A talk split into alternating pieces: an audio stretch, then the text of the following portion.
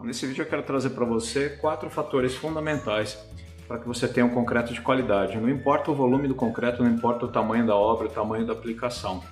Esses quatro fatores eles sempre serão fundamentais. São eles a formulação do concreto, a qualificação da matéria-prima, a mistura desse concreto e a logística que vai integrar todo esse processo. Então, começando pela formulação, que no meu ponto de vista é o mais importante, porque não adianta você ter uma matéria-prima qualificada, uma boa matéria-prima, um, um, ponto de mistura e uma homogeneização desse concreto ideal e uma logística que integre tudo isso com excelência, se a receita, né, comparando aí a um, a um bolo, por exemplo, se a formulação ela não for uma formulação adequada, se não for uma formulação equilibrada. E obviamente a partir do momento que você formula pensando é, que você vai conseguir atender todos esses outros fatores da melhor forma possível, você tem um conjunto aí da obra que vai fazer com que você tenha é, o melhor resultado no seu concreto. Então, a partir do momento que você tem uma boa formulação, o segundo passo é você conseguir qualificar da melhor forma possível a matéria-prima que você tem à disposição. Aí a gente já entra numa questão é, muitas vezes geográfica, de disponibilidade de mercado, né, de, de oferta de mercado, dependendo da região que você tiver, dependendo da, da, do acesso a essa matéria-prima que você tem e a configuração de como que ela vai chegar na obra, etc. Mas é sempre importante você ter atenção nesse, nesse sentido, de você qualificar ao máximo essa matéria-prima. Porque se você tem uma receita ideal, você tem uma formulação ideal e você consegue qualificar da melhor forma possível a sua matéria-prima, você já tem dois fatores aí que vão é, te dar 50% do caminho da excelência do seu concreto. Em terceiro lugar, a mistura, né? O, a central de mistura, de homogeneização. E quando eu falo central, a gente pode estar falando desde uma big central com dois pontos de carga, com 6, 7 silos de de cimento com P4, P5, né, com centrais automatizadas que vão processar esse concreto, que vão homogeneizar e misturar esse concreto, que vão carregar, né, para depois ser misturado, aliás, na, no, no caminhão betoneira.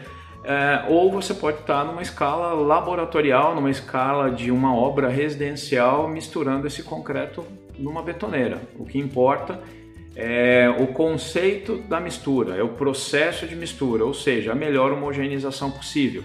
E também fazendo a comparação aí com um, a receita de um bolo, você a entrada dos ingredientes nesse processo, é, ela também faz a diferença. Então, nesse caso do concreto, né, a ordem dos fatores pode sim alterar o produto.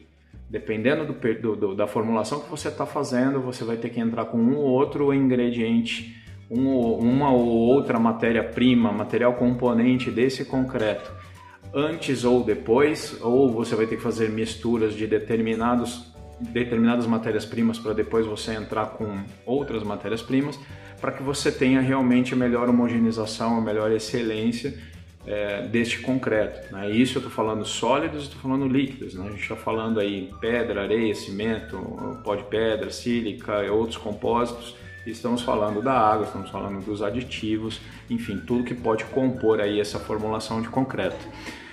Quando você já superou esses três passos da melhor forma possível, a gente cai no ponto de logística, que na verdade não é a finalização, ela começa lá no início na matéria-prima, mas eu deixei para falar por último, porque eu entendo que é ela que vai conectar né, esses três primeiros fatores aí é, com excelência também para que você tenha o melhor resultado. Então a logística ela tem que ser pensada. Eu, é, eu costumo dizer que a logística ela é o planejamento da operação de concreto. Quando você pensa em toda a, logística desse concreto, desde a matéria-prima até o descarregamento dele na obra, você obrigatoriamente tem que passar por todo o processo, por toda a operação de concreto para você entender como que vai funcionar essa logística e ela acaba virando o, planejamento propriamente dito desse seu concreto. Então, é, é, importante, desde a parte de compra e seleção dessa matéria-prima e como que essa matéria-prima vai sair né, do fornecedor, o transporte dela, o recebimento dela e o armazenamento dela antes dela virar concreto, né, antes desses materiais serem misturados e depois que você faz a mistura e homogeneização desse concreto, é, você controlar o tempo que esse concreto vai chegar na obra, como que ele vai ser transportado, a forma que ele foi carregado e por fim como que ele vai ser descarregado na obra. Então tudo isso vai é, refletir é, em alteração né, ou alterações na qualidade, no aspecto, nas características do seu concreto, então ele tem que ser muito bem pensado. Obviamente, do ponto de vista de formulação, as questões técnicas, as características do concreto já são pensadas de acordo com é, a necessidade logística que esse concreto vai ter. Mas esse planejamento logístico, se ele não acontecer da forma com que foi planejado, ou se as variáveis né, em relação a esse planejamento ela for muito grande, você é, tende a ter problemas técnicos com esse concreto, mesmo que você tenha uma excelente formulação, excelente matéria-prima e uma excelente mistura. Então, na verdade, o que vai realmente fazer a grande diferença é o conjunto da obra. É fazer com que esses quatro fatores eles se conversem, eles tenham a maior sinergia possível para que no final você tenha os melhores resultados, para que no final você evite, né, você previna patologias e problemas técnicos decorrentes de falha em uma, dessa, uma dessas é, áreas, né, em um desses fatores que eu comentei para você.